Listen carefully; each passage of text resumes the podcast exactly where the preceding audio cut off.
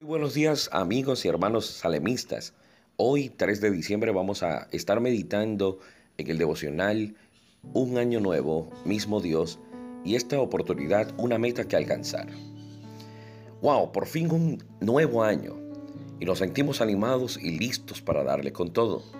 La verdad es que cada persona empieza el año de manera diferente, Así que le, Leslie le preguntó a alguno de sus amigos cómo se sienten cuando llegaba un nuevo año.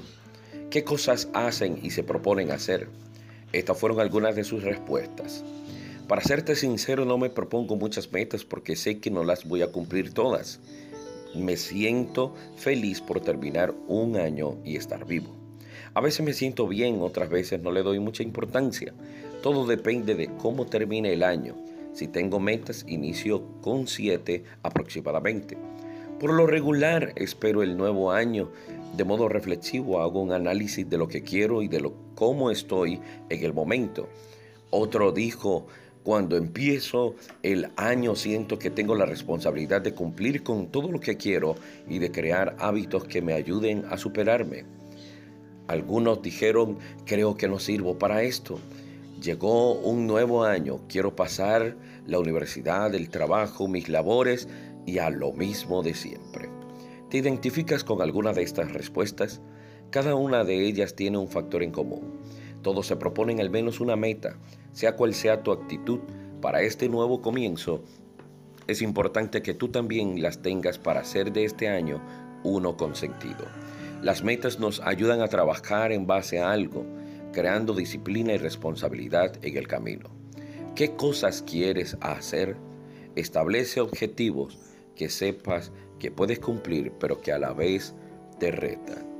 Mientras estemos vivos siempre tendremos la oportunidad de cambiar y mejorar. Así que aprovecha. Cierta vez un amigo de Leslie le dijo que no tenía ninguna meta, que iba a dejar que todo fluyera. ¿Crees que él va a tener o tuvo un año con sentido? En lo absoluto, no.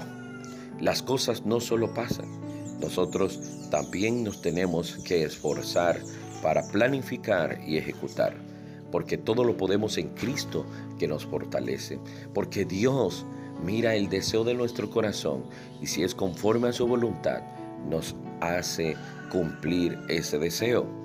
Dios no te trajo a este mundo para vivir sin sentido. Él quiere verte crecer, superarte y alcanzar lo que deseas.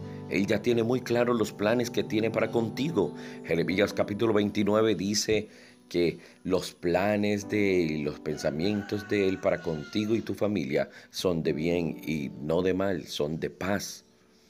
Nuestros objetivos en la vida pueden cambiar pero Dios sigue siendo el mismo, siempre dispuesto a fortalecernos y ayudarnos a lograr cualquier cosa si es su voluntad. El reto de esta semana, así como ayer, es escribir en tu celular o en una hoja 10 metas o 5 que quieres alcanzar este año, desde la más sencilla hasta la que más trabajo conlleva. Identifica qué hábitos necesitas desarrollar para lograr. El cuerpo directivo te envía un fraterno saludo, sabiendo que el Dios que te ayudó en el 2021 también te fortalecerá en el 2022.